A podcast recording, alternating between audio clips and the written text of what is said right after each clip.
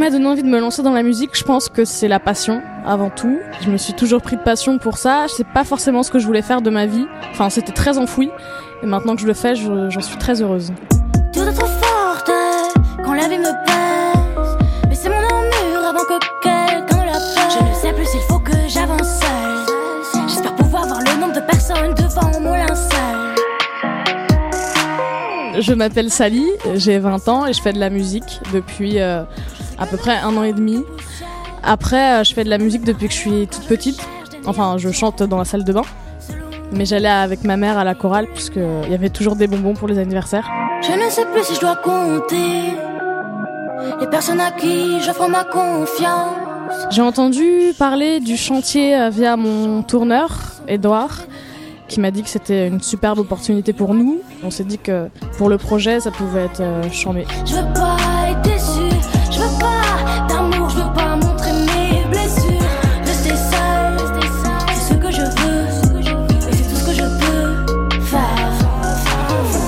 faut écouter ma musique euh, parce qu'elle est cool, elle vient du cœur.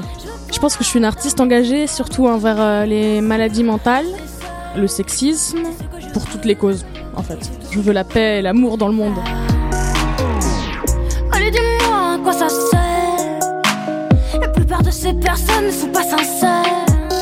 Rester loin d'eux pour que personne ne s'insère dans ma folie la plus profonde. Terre à terre, je ne suis plus dans mon Mon rêve à moi, c'est de euh, rencontrer MIA et Kid Cudi et euh, de faire un feat avec eux et euh, de les aimer jusqu'à ma mort.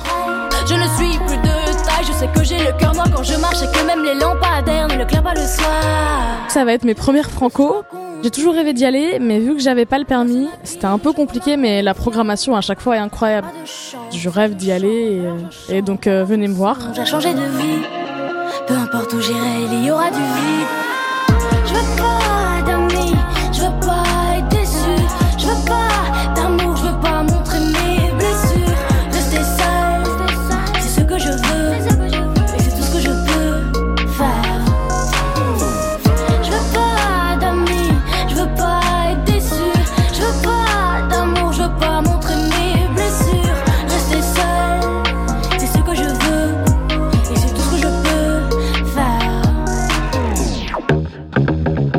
C'était Première Partie, un podcast pour découvrir les nouveaux talents de la musique. Imaginé par Ground Control et le Chantier des Franco, le dispositif accélérateur de talent des Francopholies. Ce podcast vous a plu? Laissez-nous des étoiles et soutenez les artistes de demain.